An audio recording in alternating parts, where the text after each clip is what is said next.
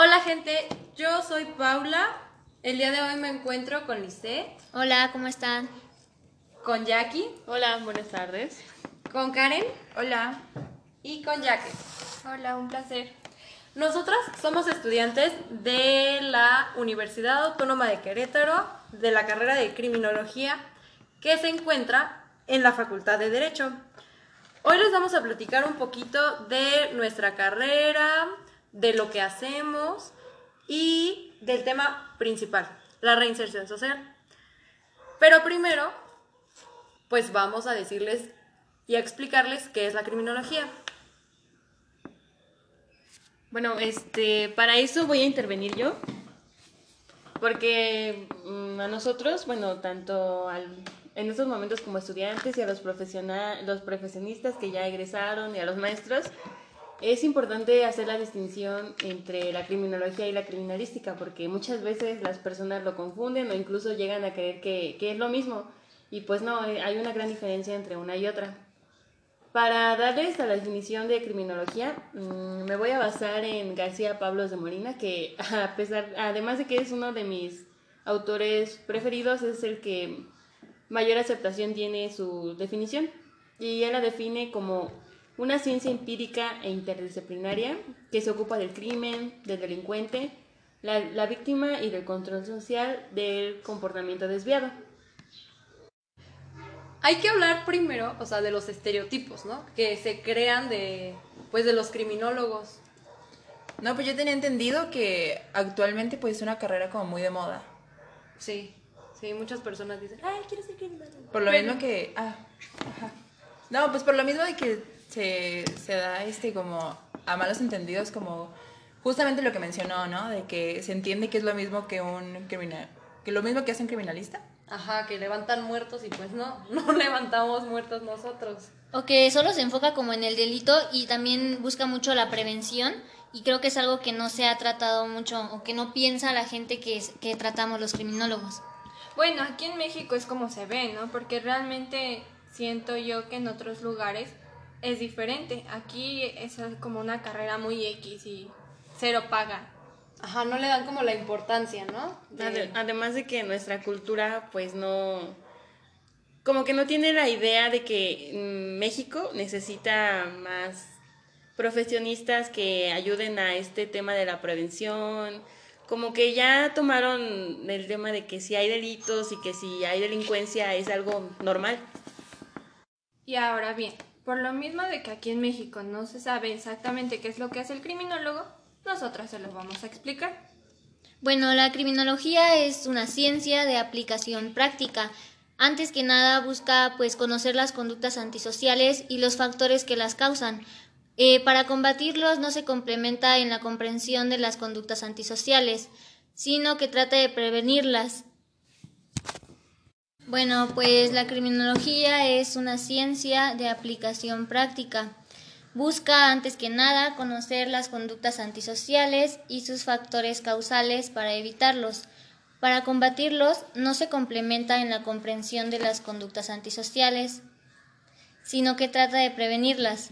No busca la represión, sino la prevención.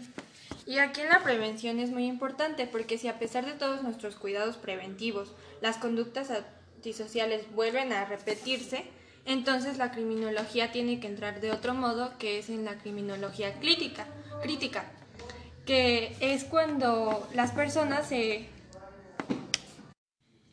Y dentro de esta prevención, si a pesar de todos nuestros cuidados preventivos las conductas antisociales llegan a realizarse, entonces la criminología tiene que entrar con una rama en específico, que es la criminología clínica. Esta es la que se encarga de buscar el porqué de un crimen. No sé, un ejemplo podría ser el por qué Juan mató a Pedro, las causas que lo llevaron a hacer eso. Ah, pues igual busca las causas por las cuales un individuo comete el, el hecho antisocial que pues hace. Eh, si este hecho es un delito, pues el juez puede juzgarlo y puede salir pues efectivamente Porque juzgar no es nada más aplicar un artículo del código y la pena que éste señala, ya que juzgar también puede significarse mucho más que eso. Por eso se debe de tener respeto a la función del juez y posteriormente también curar y poder hacerla... Ya me trabé. Y pues igual es importante recordar que el criminólogo da las herramientas para que el juez pueda llevar a cabo la sentencia. Es decir, buscar también las causas por las cuales un individuo ha cometido un hecho antisocial.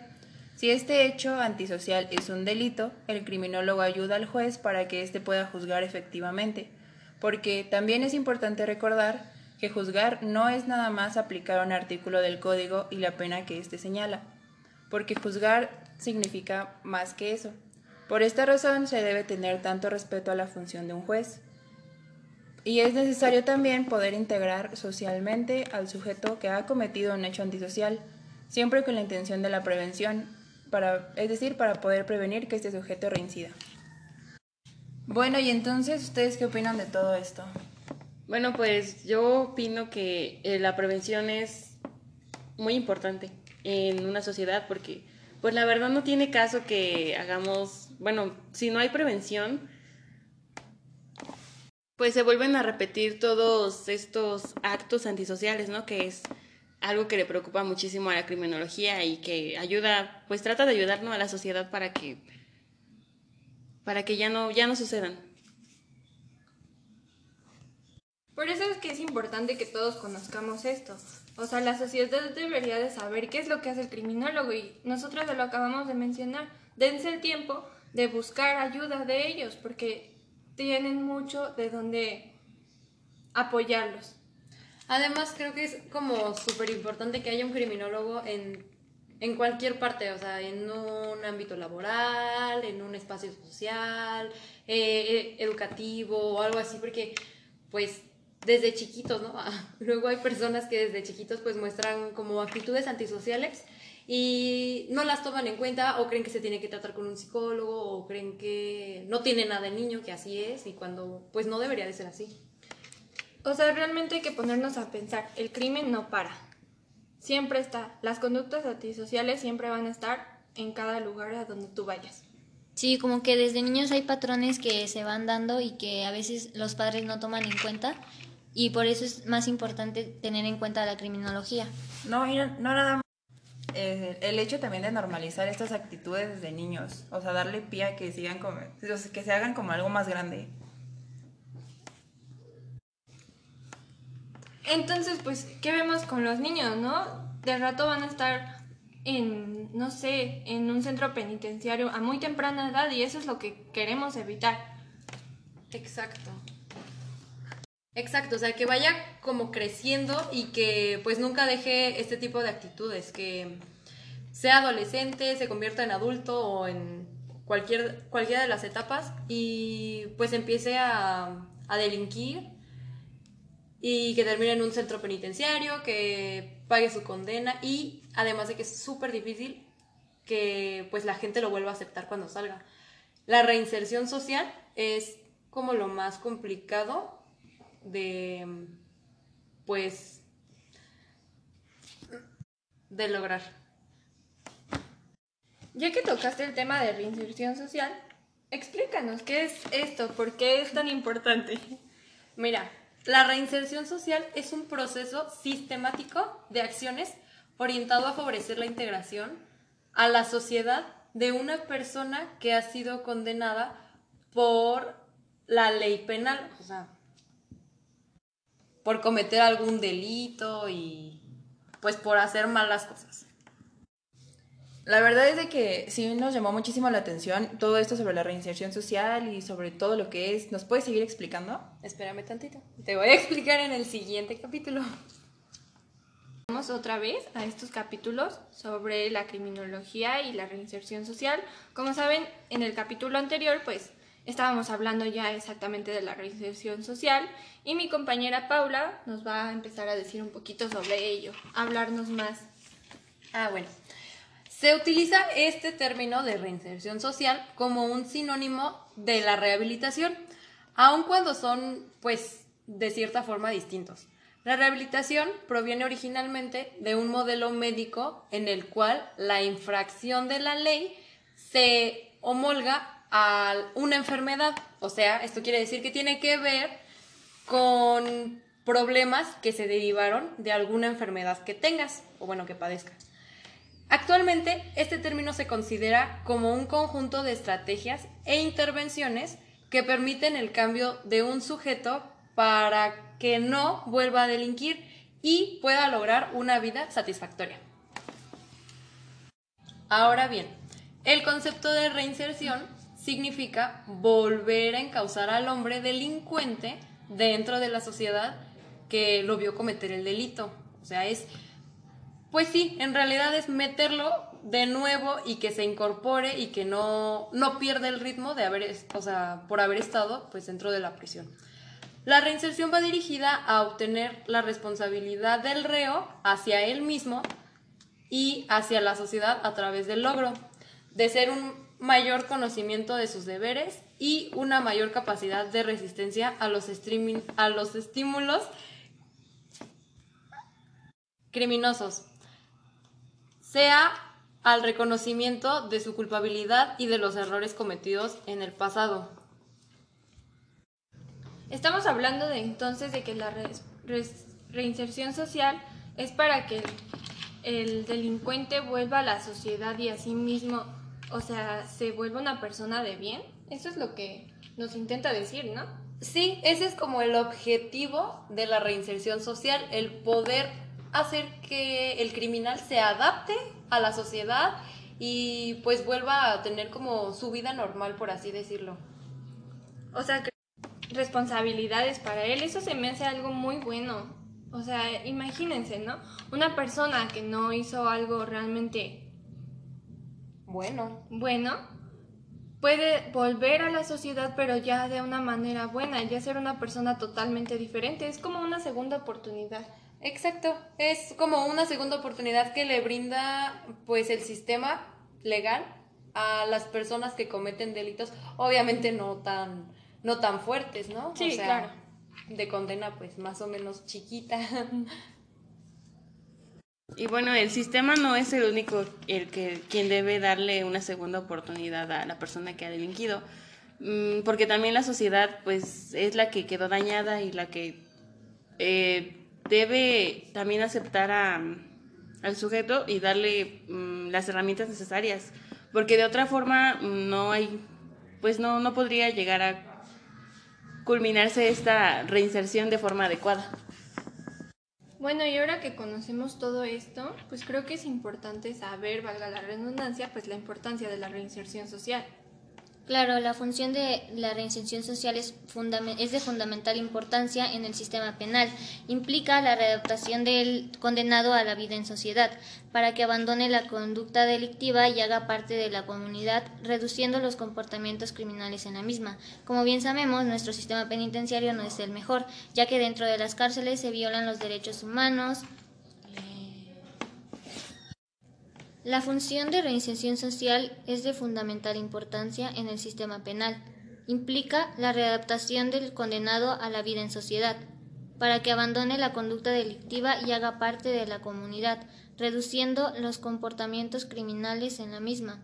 Como bien sabemos, nuestro sistema penitenciario no es el mejor, ya que dentro de las cárceles se violan los derechos humanos y esto a su vez provoca que los presos al regresar no se integren productivamente en la sociedad. Por esto es muy importante que se creen programas correctos de reinserción social. Me pareció muy interesante eso que dices sobre que nuestro sistema penitenciario pues, realmente no es muy fuerte. Y creo que tienes mucha razón porque, bueno, aquí en México, ¿cuándo hemos visto casos de reinserción social realmente exitosos? O que sepamos de alguno. Yo por lo menos no tengo idea.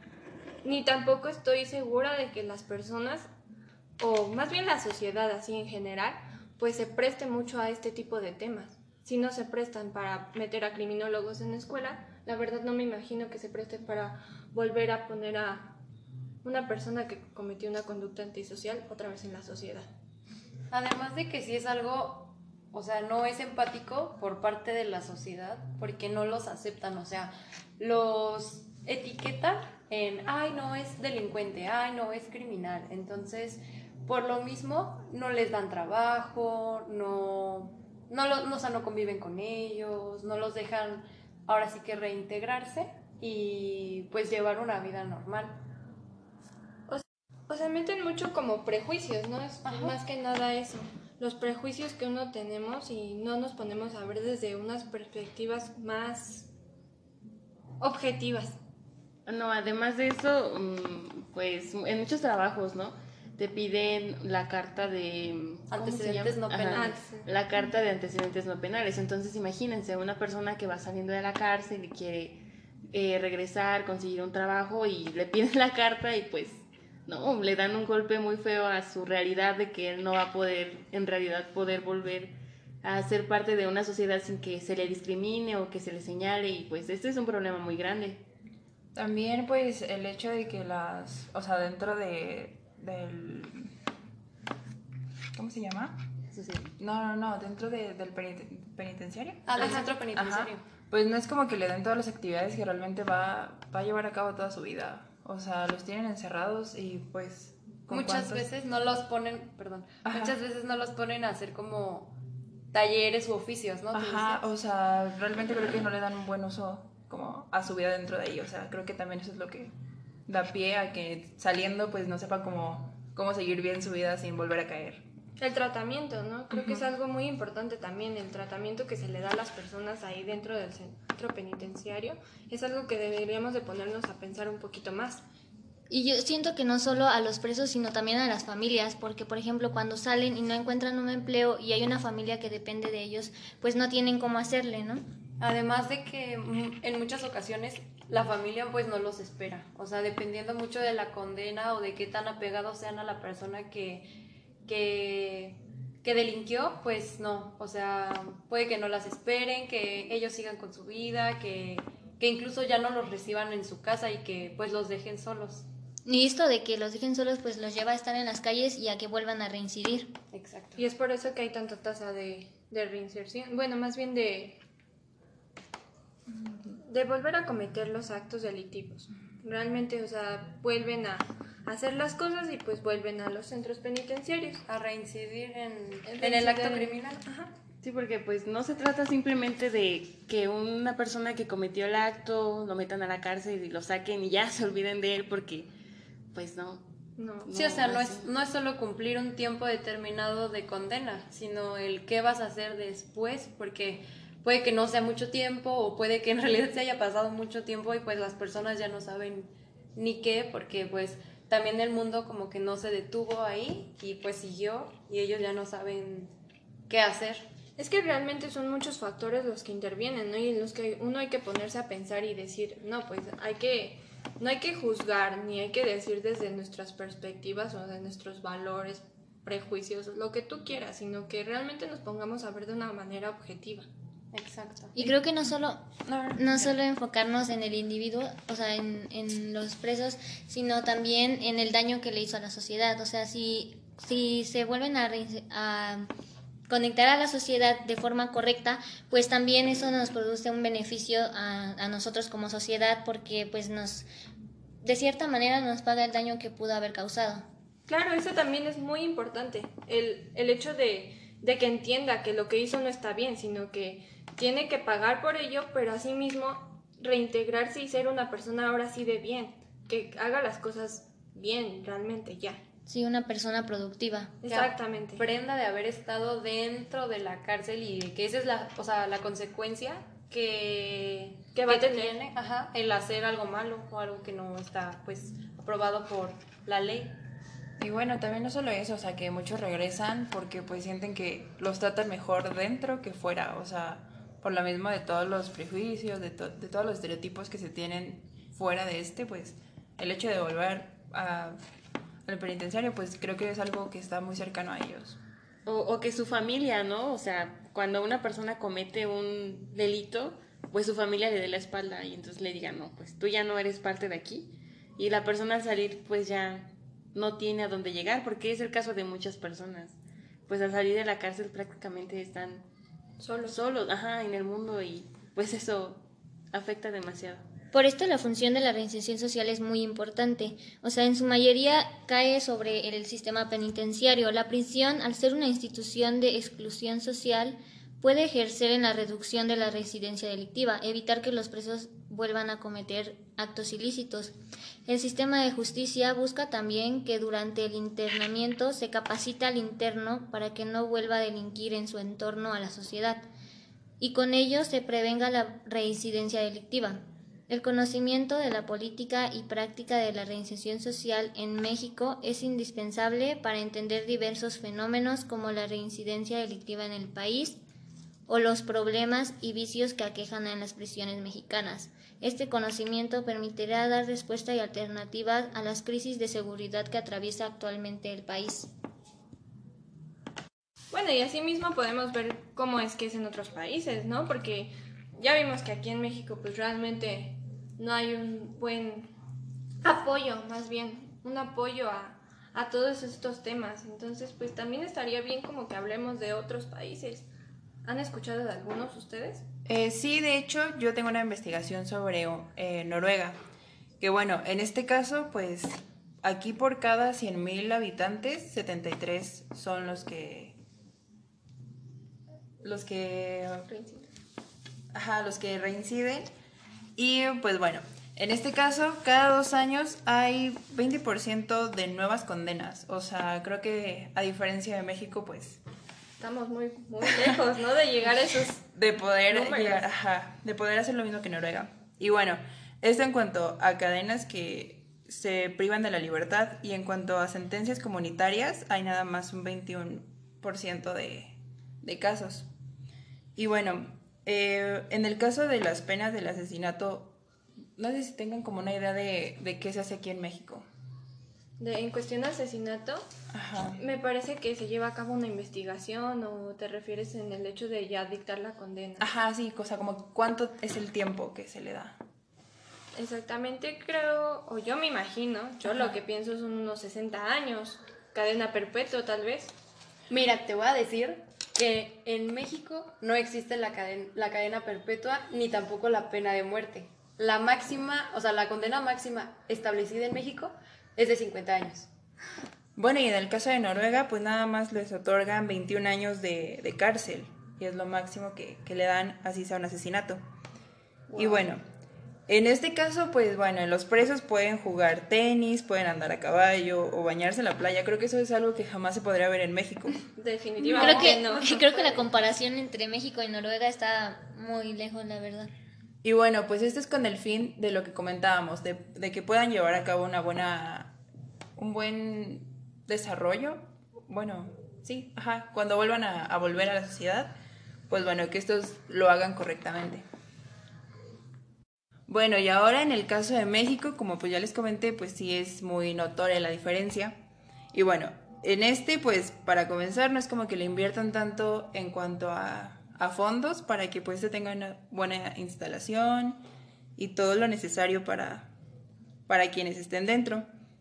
Y bueno, primero que nada hay sobrepoblación, o sea, no hay como un límite, hay pues básicamente los que entren se tienen que acomodar. Hay una corrupción muy grande dentro de estos. Y pues igual no es como que existan buenas estrategias y espacios para que estos mismos se adapten. Y bueno. No, eh, y, es, ah, y es que imagina, o sea, si dices que hay una sobrepoblación dentro de las cárceles, o sea, imagínate tú como preso durmiendo con otras cinco personas en una habitación Ay, bueno, no, imagínate que tengan ahí el baño al lado o algo así.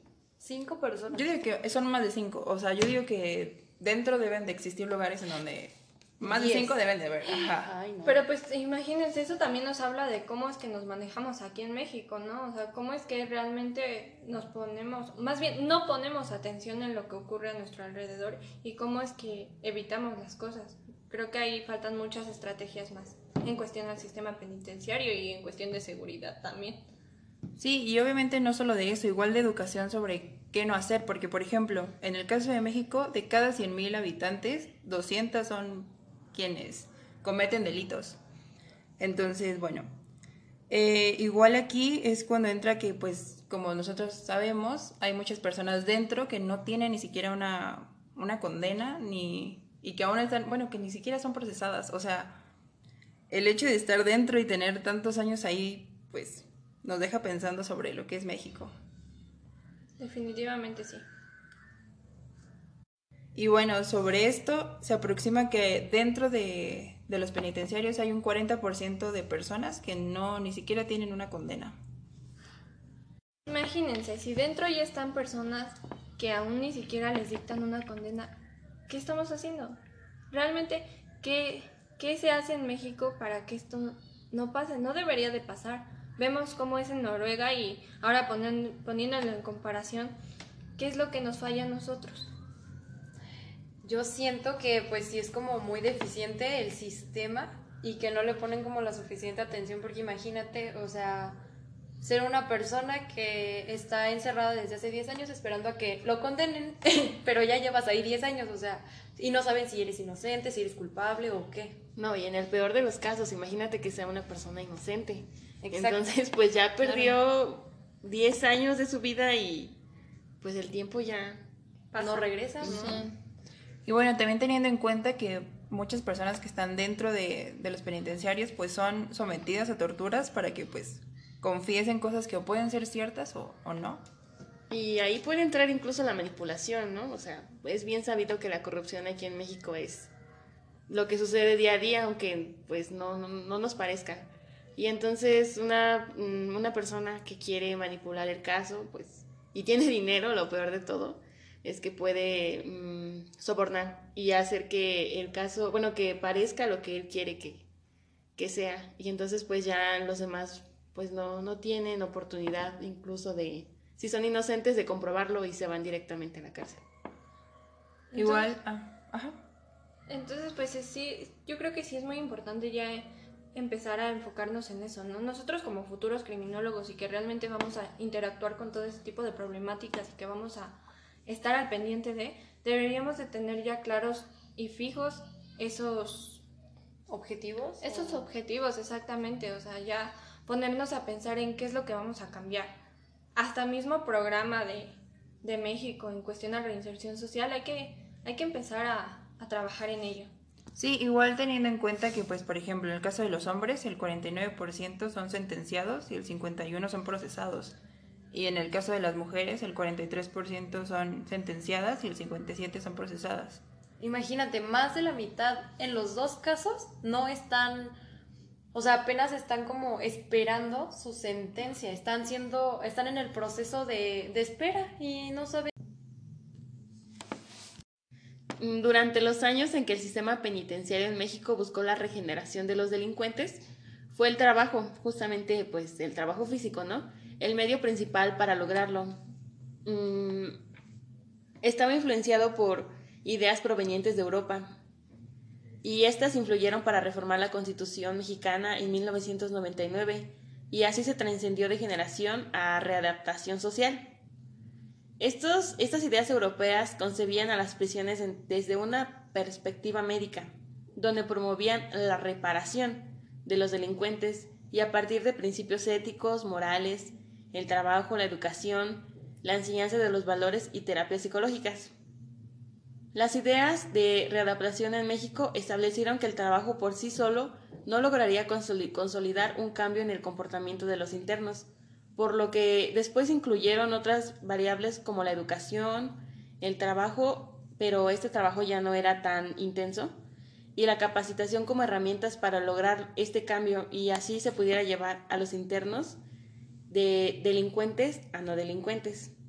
Y en este punto específico, la educación buscó concentrarse no solo en las necesidades académicas de los internos, sino también en aspectos de carácter cívico, higiénico y moral. En México el trabajo de reinserción social se concentra casi de manera ex- exclusiva durante el periodo de intercambio, perdón, de internamiento, y poco se hace en relación a la comunidad donde se reintegran, los liberados, que es prácticamente de lo que estuvimos hablando hace unos minutos. La oferta de reinserción social en las prisiones se basa en cinco ejes centrales que son el trabajo, la capacitación para el trabajo, la educación, la salud y el deporte. De esta forma, el concepto propuesto por legisladores en México, al haber reformado el artículo 18 constitucional, se reduce a una simplista implicación, perdón, una simplista implicación, ahí perdone, donde en primera instancia los presos no están insertados en la sociedad y donde al salir de la prisión vuelven a insertarse en la misma de manera automática. Es decir, el sistema penitenciario se organiza sobre la base del respeto a los derechos humanos, del trabajo o la capacitación para el mismo, la educación, la salud y el, el deporte como medios para lograr la reinserción eh, del sentido a la sociedad y procurar que no vuelva a delincar, delinquir. En el caso mexicano, al haberse separado de la responsabilidad de la reinserción social a la federación y el Estado, y haberse dado exclusivamente la prisión, no se apoya una reinserción social integral ni efectiva. Que pues esto que les acabo de comentar es como lo que se planteó, ¿no? Que debería de ser, pero pues como, como ya lo mencionamos, no lo es. Por ejemplo, en el, o sea, en la, en el programa de la reinserción social, yo también había estado leyendo que hacen, o sea, de verdad muchísimas cosas, pero la verdad dudo que se lleven a cabo. Por ejemplo, la vinculación laboral. O sea, esto es cuando canalizan a los usuarios de las, este, de las instancias para poder postular a los, o sea, para poderlos postular a una vacante para así poder salir y tener ya un trabajo. Y pues son programas de empleo que se hacen para que ellos salgan pues ya con algo más, algo más. Es como, mm, bueno, yo lo entiendo así, ¿no? O sea, buscan como un padrino para ese preso. Exacto. Y pues obviamente alguien, ese padrino los va a apoyar aun cuando, salgan de, de la prisión. Y eso pues obviamente se escucha muy bien porque pues la persona ya no sale sola. Sí. También vi que hacían grupos para terapias grupales. O sea, son mismos presos, este, bueno, este, personas que ya salieron, em, que por un periodo de corto tiempo, pues tratan sus problemáticas derivadas de las instancias de, o sea, en, en el penitenciario, en el centro penitenciario. Y pues también se me hace como importante porque pues conocen las las experiencias de otros presos y hasta pueden, no sé, hacer, hacer amigos si es que no tienen ningún familiar o algo así. También se imparten algunos talleres para poder contribuir a que esas personas que van saliendo tengan una mejor calidad de vida, como recuperar pues el autoestima, aprender a controlar el enojo, eh, si tienen ansiedad pues que la aprendan a manejar o mejorar la relación de pareja si es que todavía cuentan con ella. Este, entonces ahí a lo que entiendo es que ese apoyo se los brinda el centro penitenciario o se supondría que tendría que brindárselos. Ajá, la es, el programa de reinserción social es lo que es lo que pretende, pero pues ahora sí que quién sabe, ¿no? Si se lleve a cabo todo eso. Creo que para eso tendríamos que investigar como más a fondo y ya hacer como una entrevista o algo así. E incluso irnos directamente hacia las cárceles, hacia entrevistar a los internos y preguntarles si realmente esto se, lleva, a cabo. Pero pues ya conocemos la respuesta. Creo que como futuros criminólogos podríamos enfocarnos en esto y en hacer estos cambios para que pues nos beneficie a todos, ¿no? Claro. También otro punto que se me hace como muy importante es la asesoría jurídica que se les brinda para poderlos ayudar este, a concluir sus trámites necesarios en el centro penitenciario y que puedan pues tener sus orden, sus documentos en orden como la asesoría jurídica para la conclusión de los trámites legales, ya mencionados, y la gestión para recuperar el fondo de ahorro de su trabajo en prisión. O sea, ¿qué les parece esto? La verdad es que creo que el programa en sí, en sí, como los, lo tenemos, como se, se ve, pues es una buena estrategia. Tal vez si lo hiciéramos realmente al pie de la letra, siguiendo realmente las, las pautas y las cosas que nos dicen, pues otra cosa sería, ¿no? Y tal vez podría mejorar un poco en cuestión a, a lo que decíamos, ¿no? De que no hubiera tantas personas en un centro penitenciario, que no se que no reincidieran, o sea, no volvieran a cometer los hechos antisociales y todo ese, ese tipo de problemáticas y cosas que suceden. Exacto. Bueno, y esto nos da paso a hablar sobre, pues, cuáles son las causas, ¿no? Por las que este sistema no funciona y pues una de las principales causas son las condiciones físicas de la prisión. Esto incluye el presupuesto que se asigna a todos los servicios de prisión, por ejemplo, el de salud, los alimentos, las medicinas, las camas, los dormitorios y demás necesidades propias para poder brindar a los internos condiciones de vidas humanas, dignas y seguras. Porque pues como ya lo mencionamos hace rato, ¿no? El, el gran problema de que está sobrepoblado y aparte de que al gobierno como que no le importa mucho y no los voltea a ver, entonces pues es muy complicado. Mm, este rubro también incluye las condiciones en las que el personal desempeña su trabajo, porque pues obviamente lo presentan muchas veces en, las novelas, ¿no? Bueno, como mexicanos tenemos esta cultura de novelas en las que mm, un protagonista de un de una este de, de, la novela es el que va a la cárcel y, y, y pues el, el guardia eh, lo trata mal o, o, simplemente como que lo hace de menos, lo desprecia y, y fuera de que es una novela prácticamente está eh, reflejando la, la, realidad. la, la realidad. Claro.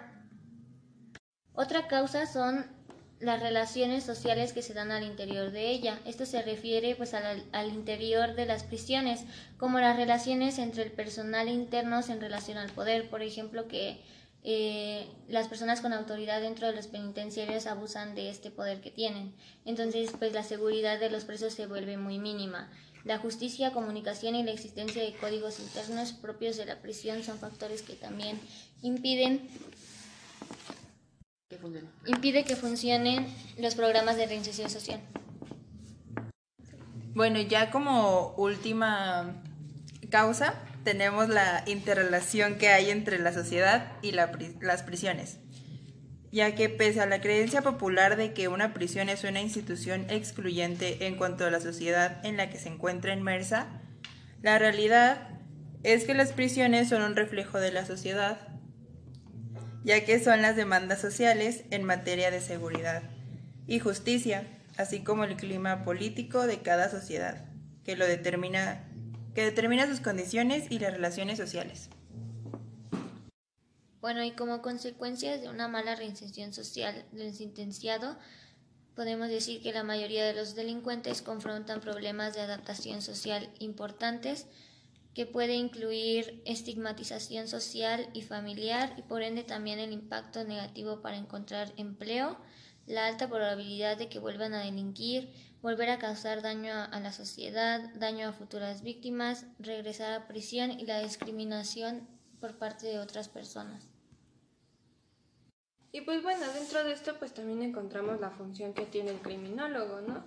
Que dentro de la reinserción social él se encarga de los expedientes personales y los protocolos de los internos, de las diligencias referentes a la clasificación, de progresión o regresión y libertad condicional que van a ser firmadas por el director, que como sabemos pues siempre hay alguien que está por encima, ¿no? De, y que es el que hace que algo se, se haga o no se haga. Entonces se necesita la firma del director.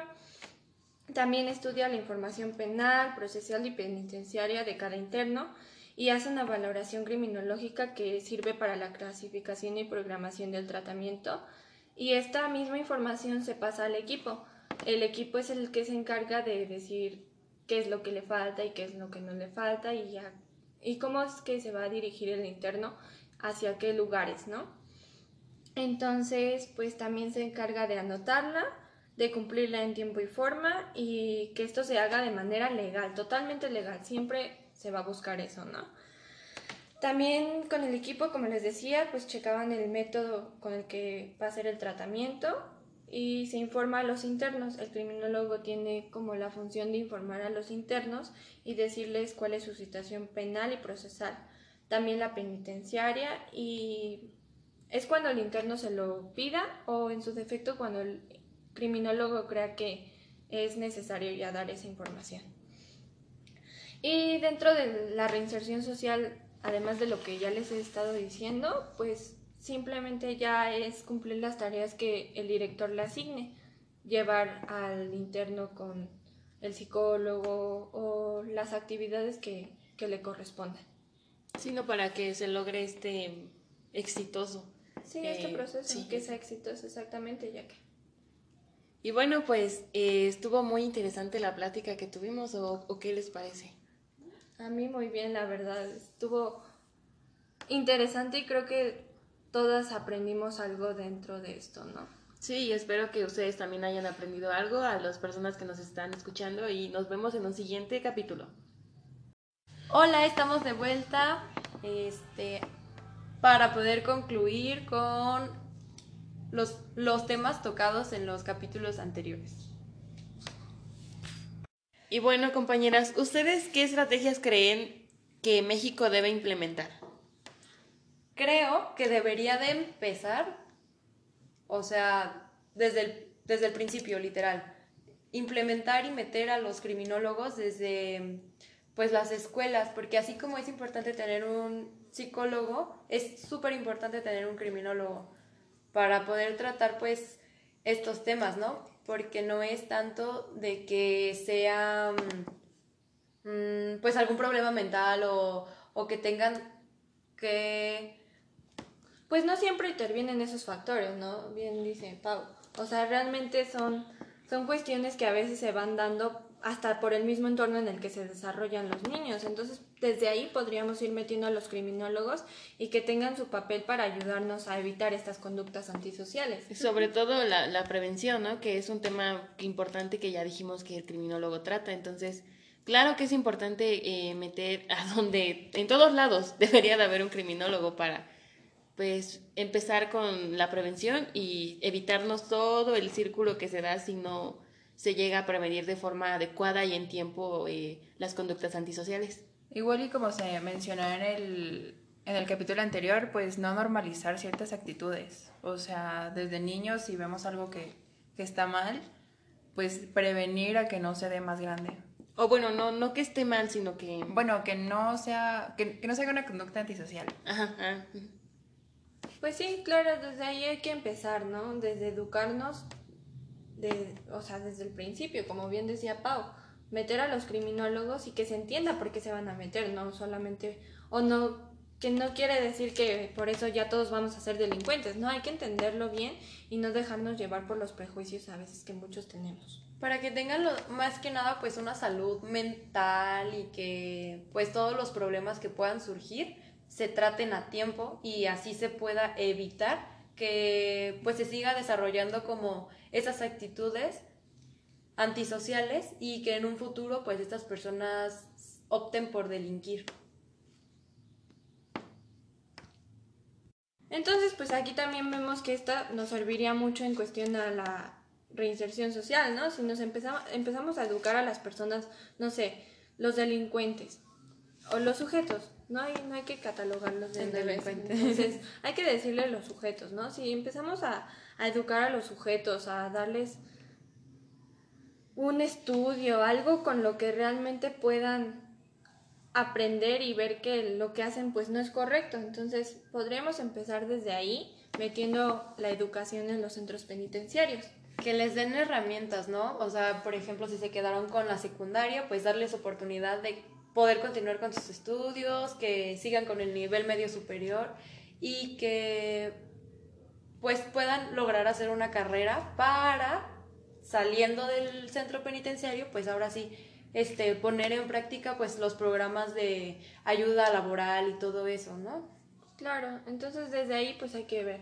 Bueno, pero también hay que tener en cuenta y es muy importante que el cambio no puede darse de un día para otro, o sea, es un trabajo que si se quiere que se logre, eh, tenemos que empezar a trabajar ahora con estas generaciones que somos nosotros, ¿no? Y, y que nosotros podamos también, con las futuras generaciones que son nuestros hijos, em, y pues también es un cambio que todos, toda la sociedad en conjunto tiene que, tiene que asumir. Y pues todas las personas de la sociedad tendríamos que tomar conciencia de que el problema también es parte de nosotros, o sea, no, no es nada más culpa de, de la persona que delinque, o sea, no, no es totalmente su culpa, sino que en cierta forma la sociedad influye en eso. Claro. Entonces, pues también creo que dentro de estas estrategias deberíamos pensar en el tratamiento, dar un seguimiento realmente, no solamente al sujeto, si, al sujeto que delinque, claro, sino también a las familias, ¿no?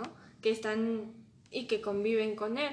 Además de que, pues, esto nos va a permitir que las personas nos digan el por qué y entendamos para así poder ayudarlos y que sea algo realmente bueno y se dé una buena reinserción social. Y pues esperamos que ahora cuando les pregunten qué es un criminólogo tengan una noción más clara y más específica y no, y no digan que levantan muertos. Eso sería todo. Muchísimas gracias por escucharnos. Espero que les haya servido muchísimo la información que les brindamos y que tengan bonita noche. Adiós. Adiós.